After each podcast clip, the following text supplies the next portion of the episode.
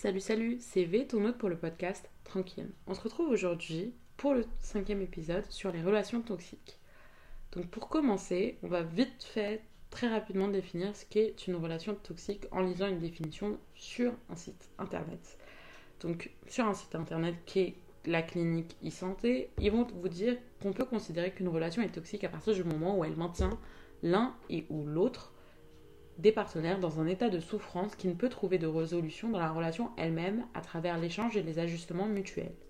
C'est-à-dire que c'est une relation qui est vouée à l'échec. C'est-à-dire que malgré le fait que vous parlez, que vous essayez de changer au niveau de votre comportement, etc., à chaque fois, vous vous rebutez sur le même problème, vous vous entendez pas, vous vous faites du mal l'un à l'autre et vice-versa.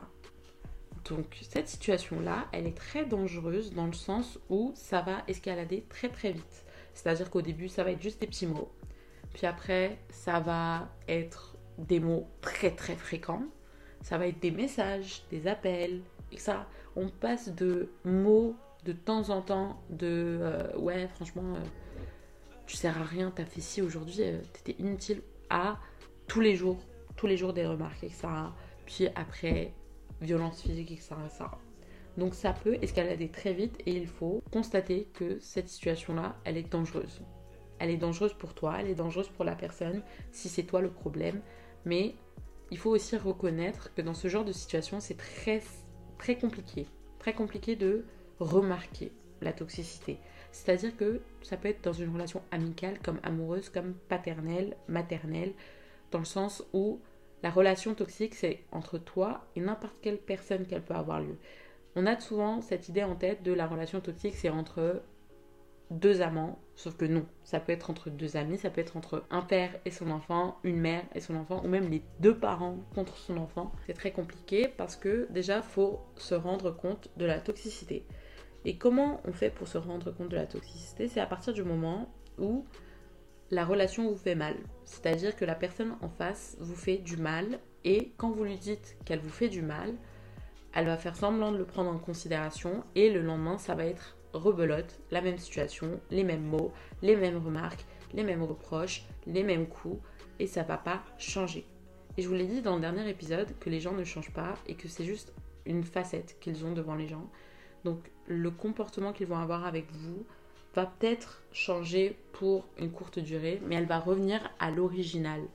Donc, c'est très dangereux parce que vous allez vous adapter à la situation. C'est-à-dire que vous allez essayer de fournir des efforts pour pas que la personne en face ait, le comportement qu'elle a. C'est-à-dire que au lieu de, de voir la personne qui est toxique dans la relation essayer de changer pour euh, la relation, pour la maintenir, c'est vous qui allez essayer de réprimer votre personnalité pour essayer de vous adapter à ce que la personne en face de vous veut. C'est-à-dire que si votre père ou votre mère n'aime pas tel comportement, alors que ça fait part de votre personnalité, etc., vous allez essayer de le réprimer pour leur faire du bien, pour éviter d'avoir des reproches et des remarques.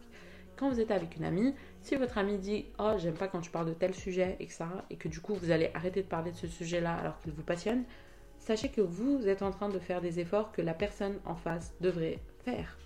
Déjà, ça, c'est très grave comme situation.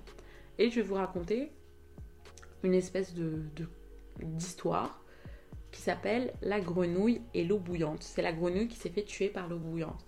Et souvent, quand vous allez entendre cette histoire, vous allez l'appliquer à certaines relations que vous avez. La grenouille et l'eau bouillante, c'est quoi? C'est une grenouille qui va sauter dans une casserole d'eau froide. Elle va nager dedans, elle va faire sa vie et l'eau va petit à petit augmenter de température. En fait, la casserole est sur le feu. Elle va commencer à augmenter de température. La grenouille va faire des efforts pour s'adapter à la température, donc elle va nager, etc. Alors que l'eau est tiède. Une grenouille et de l'eau tiède, c'est pas forcément bon ménage. Et du coup, l'eau va commencer à un moment à bouillir. Et là, la grenouille n'arrivera pas à sauter. Elle n'aura plus aucun effort pour sauter. Elle n'aura plus de force pour sauter. Pourquoi? Parce qu'elle aura gaspillé tous ses efforts pour s'adapter à la situation.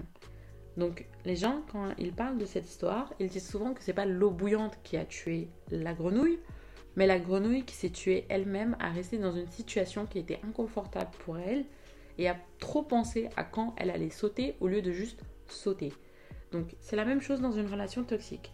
arrêtez d'essayer de vous adapter à la personne en face quand elle fait rien pour vous.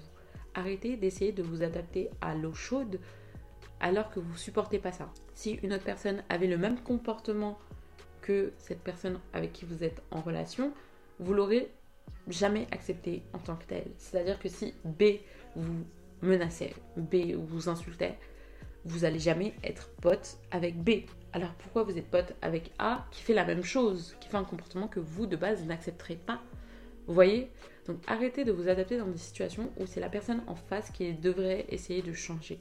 C'est ça en fait, c'est le syndrome du sauveur dans le sens où vous allez essayer de sauver la personne en face, essayer de vous dire que bah non, euh, c'est toi tu fais pas assez d'efforts, etc. Ça, c'est vous qui faites pas assez d'efforts. Non, c'est la personne en face qui fait pas assez d'efforts. Après, je dis pas que vous, vous n'êtes pas toxique non plus. Il se peut que vous soyez toxique aussi. Moi aussi, j'ai eu des relations amicales où j'ai été toxique et la personne aussi en face. Mais moi, je me suis rendu compte que j'ai été toxique très tard dans, dans la relation. Et je me suis excusée pour le comportement que j'ai eu. Et la personne en face, elle s'est excusée pour le comportement qu'elle a eu. Mais voilà, on n'a pas continué la relation alors qu'on savait qu'on faisait que du mal l'une à l'autre.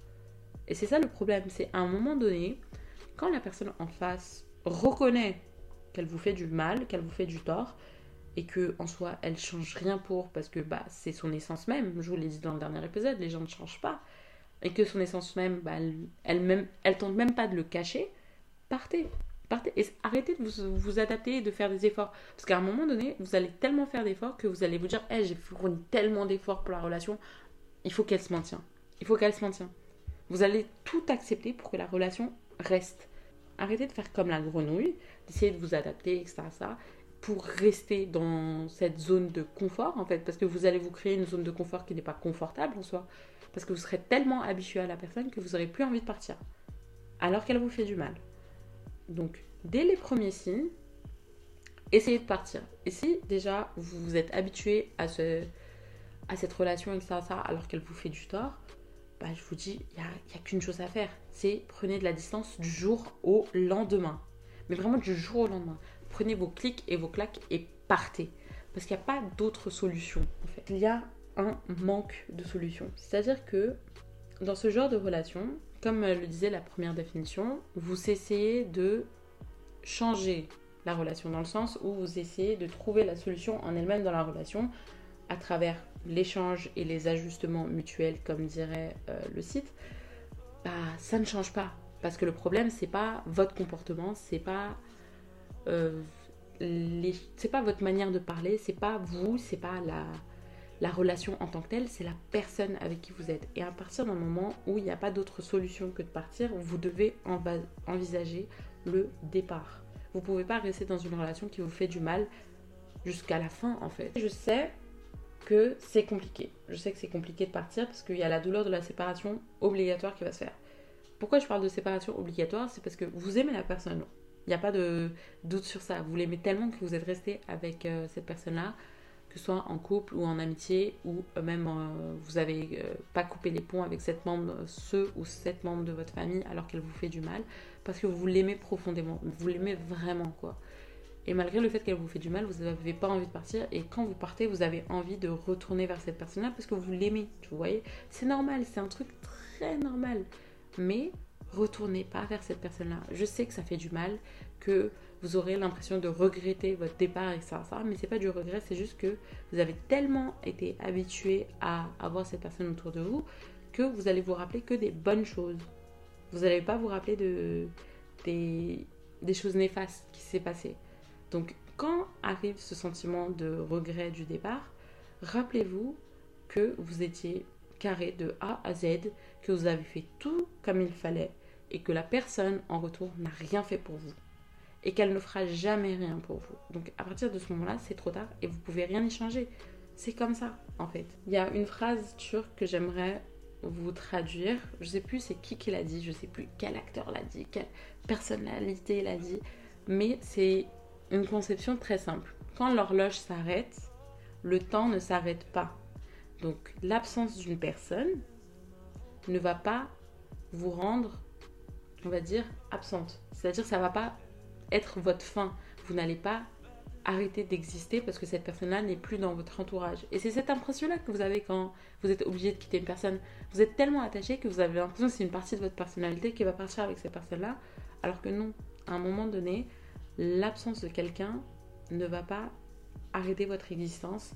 Et vous êtes une personne entière. Vous n'avez pas forcément besoin de la présence de cette personne-là pour vous sentir bien dans votre vie, sachant que cette personne-là, en fait, elle vous apporte plus de mal que de bien et qu'elle est là juste par intérêt. Parce que si elle vous aimait vraiment, elle vous ferait pas de mal.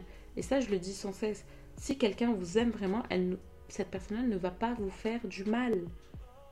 Et si, même si elle fait du mal inconsciemment et que vous lui dites oui, tu me fais du mal inconsciemment, etc., et que du coup elle a conscience du mal qu'elle fait, elle continue, elle ne vous aime pas. Arrêtez de vous méprendre. Elle ne vous aime pas. Vous l'aimez certes, mais elle ne vous aime pas. Faut quitter à un moment donné ce genre de relation-là parce que ça ne vous apportera rien de bon. Rien du tout. Les personnes pour qui vous devez vraiment fournir un effort, les personnes pour qui vous devez être là de A à Z, que vous ne devez pas laisser partir, c'est les personnes qui ont été citées par une Suédoise ou une Américaine, je sais plus, pendant un TED Talk, qui a dit que la personne pour qui vous deviez être tout le temps là, pour qui vous deviez vraiment fournir des efforts, c'est pas la personne qui va euh, au moindre, euh, à la moindre erreur vous rejeter. C'est pas la personne qui va pas vous faire du temps pour vous. C'est-à-dire que cette personne-là, vous l'aimez, à chaque fois c'est vous qui faites des conciliations pour aller la voir et cette personne-là ne fait rien pour vous, c'est-à-dire qu'elle va rien mettre de côté, elle va rien rater dans sa vie pour vous. C'est-à-dire qu'elle va pas faire du temps, elle va pas créer du temps pour vous. Donc soyez là pour les personnes qui déjà d'une vous aiment comme vous êtes. Ça, c'est très important. C'est-à-dire que si cette personne-là attend que vous changiez pour vous aimer, faites pas cet effort-là pour cette personne. Vous n'avez pas besoin de quelqu'un qui vous accepte pas tel que vous êtes. Ensuite, une personne qui va venir frapper vos défauts à votre visage à chaque fois, c'est pas une personne pour qui vous devez fournir des efforts non plus. C'est-à-dire que à un moment donné, tes défauts, t'en as conscience. T'as pas besoin qu'une personne que toi t'aimes te le rappelle matin, midi, soir. T'as un miroir chez toi, t'as une conscience qui te permet de réfléchir quand même, de faire une espèce de rétro-inspection dans ta tête. Donc t'as pas besoin de quelqu'un qui va te dire matin, midi, soir, ah t'es comme ci, ah t'es comme ça. T'as beau aimer cette personne-là, elle est pas bien pour toi. À partir du moment où elle frappe tes défauts à ton visage, à partir du moment où elle t'aime pas comme tu es, à partir du moment où elle comprend pas tes actions et tes faits et gestes, à partir du moment où elle n'arrive même pas à remarquer ta tristesse, alors que les mots qu'elle emploie te rendent triste. Ça ne sert à rien de fournir autant d'efforts. Et j'avais une amie, enfin je l'ai encore, qui était en relation, on va dire, amoureuse avec une autre personne qui ne comprenait pas ses faits et gestes. C'est-à-dire que euh, elle avait du mal à se confier, à communiquer avec ça. Et la personne ne comprenait pas ça. La, personne ne comprenait pas pourquoi elle pouvait pas euh, être H24 avec ça, ça. Et en fait, genre, elle frappait à chaque... Et cette personne-là, à chaque fois, elle, va... elle allait venir frapper les défauts de mon ami à son visage. Et à un moment donné, vous avez beau dire que vous vous aimez, vous devez vous séparer. Et c'est ce qui s'est passé, ils se sont séparés. Et du moins, mon amie va beaucoup mieux depuis cette séparation-là. Parce que, bah, elle s'est retrouvée en fait. Elle avait plus besoin de changer pour la personne en face. Elle avait plus besoin de euh, d'essayer d'adapter son comportement pour la personne en face. Elle avait plus une personne qui, dans son entourage qui, euh, lui, qui la rabaissait en fait constamment. Parce que c'est ça en fait, c'est c'est quelqu'un qui va vous rabaisser constamment. La relation toxique, c'est une relation que vous avez, que vous entretenez avec quelqu'un qui vous rabaisse constamment, qui vous rappelle constamment que vous n'êtes pas assez. Et à un moment donné, ce genre de relation, vous n'en avez pas besoin si vous voulez avancer. faut jarter. Et cette personne-là, qui, qui faisait ce TED Talk et qui disait les personnes pour qui vous devez fournir des efforts et les personnes pour qui vous ne devez pas fournir d'efforts, elle a dit très rapidement que genre les personnes pour qui vous devez fournir des efforts, c'est les personnes qui ont conscience pleinement de qui vous êtes et vous apprécient en tant que tel. C'est-à-dire qu'ils ont conscience de vos défauts, ils ont conscience de vos actions, ils vous comprennent de A à Z. C'est-à-dire que si tu fais telle chose et pas telle chose, ils savent pourquoi, parce qu'ils te connaissent réellement.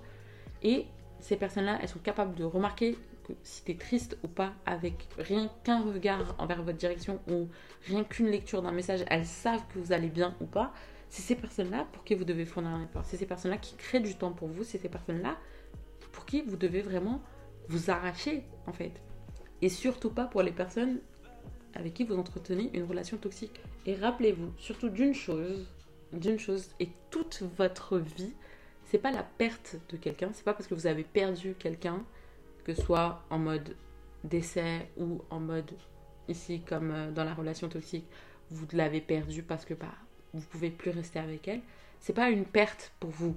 C'est-à-dire que la perte de quelqu'un, de l'être cher, n'est pas une fin en soi pour vous. Vous continuez d'exister malgré l'absence de cette personne-là dans votre vie. Retenez-le, c'est très important. On se retrouve un vendredi prochain, 18h30, pour le sixième épisode, qui va être sur le silence des projets. Et d'ici là, prenez soin de vous et des gens autour de vous. Et rappelez-vous de cet épisode, les gens que vous avez perdus, c'est pas la fin de votre vie, la fin de votre existence à vous.